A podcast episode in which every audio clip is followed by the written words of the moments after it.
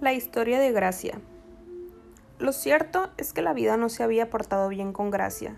Su padre, toxicómano, había muerto por sobredosis cuando ella apenas tenía tres años, y su madre, también metida en problemas de droga, hacía vida entre la casa y los centros de rehabilitación. Fue la abuela materna quien la crió. Una infancia tan dura la marcó por completo forjándole el espíritu, haciéndola voluntariosa y ágil para arreglársela sola. Con respecto al cuerpo, sus rasgos eran duros y prepotentes, con una androginia marcada que podía causar rechazo. Más tarde, en el duro ejercicio de la disciplina de la gimnasia rítmica, encontró el entrenamiento diario necesario para cultivar una fuerza interior poco común, lo que la llevó a sobresalir hasta quedarse a las puertas de un título nacional absoluto que se esfumó por poco. Comprendió que el secreto de su futuro residía en el éxito de los estudios, por lo que, aunque siguió comprometida con el deporte, no descuidó los libros en ningún momento.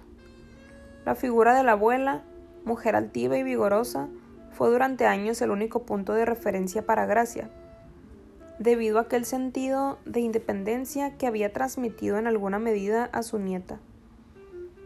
También ella había tenido que arreglársela sola desde niña, huérfana en el primer año del conflicto mundial.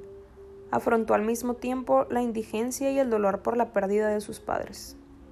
Y logró salir adelante también, que de la nada creó una empresa líder en el sector del curtido de pieles.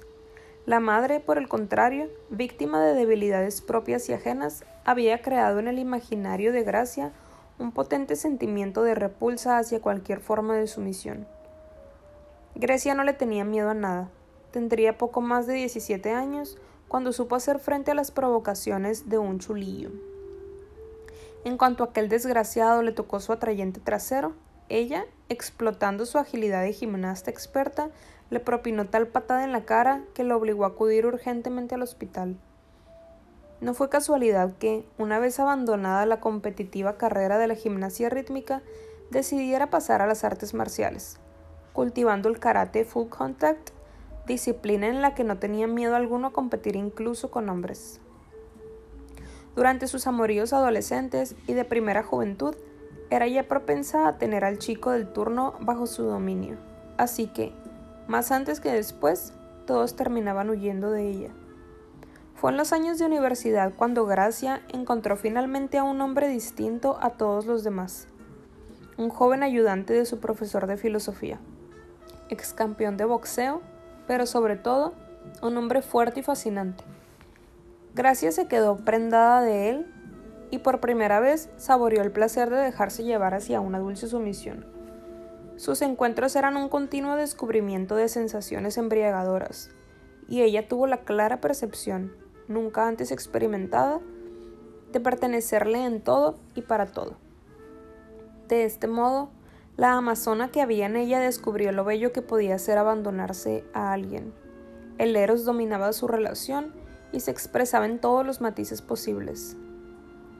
Sin embargo, la ilusión y el placer de mantener semejante relación se vieron truncados cuando supo que no era la única. Un auténtico cabrón. Lo apostrofó Gracia para sus adentros cuando descubrió, de manera totalmente fortuita, que aquel sinvergüenza vivía a la vez tres historias, con ella y con otras dos mujeres, una de las cuales residía en la misma ciudad. En efecto, aquel hombre atractivo y arrebatador pertenecía a la raza de los llamados auténticos cabrones, que deben evitar a toda costa. Gracia entendió que era muy probable que lo que hacía y decía con ella, que podía parecer algo único e irrepetible, fuera en realidad un papel que interpretaba con todas. La prueba definitiva se, materializó en Gracia, otra mujer del infiel amante, cuando la loca por cuando otra vez. La prueba definitiva se, se materializó en Gracia, otra mujer del infiel amante, igual de loca por él, que también se había sentido la novia. Fue precisamente la otra Gracia la que la llamó un día por teléfono. Entre la vergüenza y la incredulidad, se inició entre las dos mujeres un diálogo cada vez más genuino y sincero. y hasta tal punto rencoroso hacia aquel hombre que bastaba para fomentar en cada una de ellas un resentimiento implacable. Como podrán imaginar, Gracia se revistió con la armadura de Amazona y partió con el arco y las flechas de la rabia para atravesarlo mortalmente. Pero éste, más fuerte y hábil que ella, no tardó mucho en volver a enredarla en su red, desarmándola por las buenas y por las malas. Gracia cayó de nuevo rendida a sus pies, abandonándose en cuerpo y alma a juegos de amor voluptuosos, nunca antes experimentados. Durante casi doce horas no salieron del dormitorio, un encuentro por el que Gracia se sintió aún más confundida.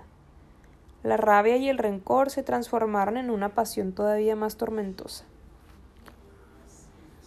Aunque en frío no podía aceptar estas condiciones, ante él se sentía demasiado frágil. Asustada, decidió no verlo nunca más, y por mucho que él la buscó, consiguió no caer víctima de fantasías siempre tentadoras. Gracia retomó su vida, concentrándose sobre todo en los estudios, que muy pronto llevó a buen término sin tener en ese intervalo de tiempo más que alguna relación corta de poca importancia, en la que sobre todo era ella quien dictaba las leyes.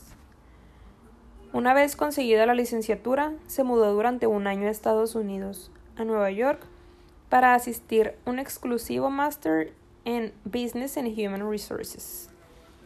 Fue un año en el que también recuperó su estilo y una elegancia que se adaptaba perfectamente a su espíritu el pelo cortísimo y de color platino, traje de chaqueta negro de Armani y collar de oro sobre el cuello redondo del jersey, también rigurosamente negro, maquillaje apenas insinuado. El cuerpo esbelto y estilizado contrastaba con el corte espartano del cabello, poniendo de relieve su andrógina sensualidad.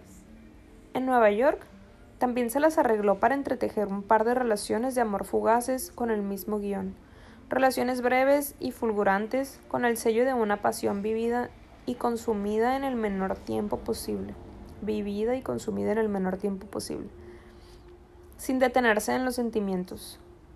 Muy pronto, de vuelta en Italia, tomó las riendas del negocio de su abuela, ya anciana, aunque todavía lúcida y con fuerte presencia. Sus destrezas y su atractivo la convirtieron en una especie de mito femenino en el mundo de los negocios. Se la quería, pero, sobre todo, se la temía como a una auténtica reina amazona, por parte tanto de hombres como de mujeres. Después de más de 15 años de la tormentosa historia, Gracia no se ha permitido ceder ante un hombre y mucho menos piensa en el matrimonio o en formar una familia. Su misión, como repite a menudo, es sobresalir en el océano de tiburones donde la más mínima duda significa el fin. Gracia es demasiado inteligente para creer que esta sea una vida feliz, pero también teme ser arrastrada por la pasión y perder fuerza y poder. De vez en cuando, la angustia es irrefrenable y Gracia se abandona a un llanto desesperado y termina durmiéndose como una niña. A la mañana siguiente retoma la lucha.